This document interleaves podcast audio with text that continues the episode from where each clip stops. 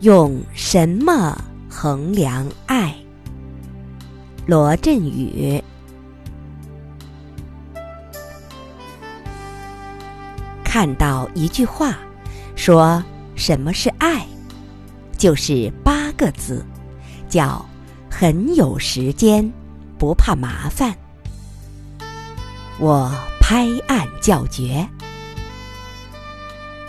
爱这个东西，因为是主观的心理状态，很难衡量。但是用时间和怕不怕麻烦这两个维度，就能把它客观化。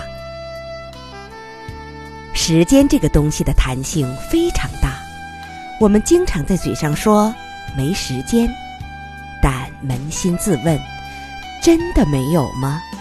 对爱的人也没有吗？还有麻烦这个东西，也有无穷的伸缩性。对陌生人，我们也许连抬一抬眼皮都嫌麻烦；但是，对自己心爱的孩子，则可以无微不至。除此之外，什么？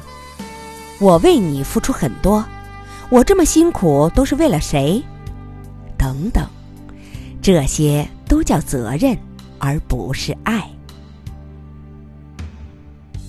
咱们都可以拿很有时间、不怕麻烦这个标准，来衡量一下我们对身边人的态度：父母、伴侣、孩子，我们对他们到底有多爱？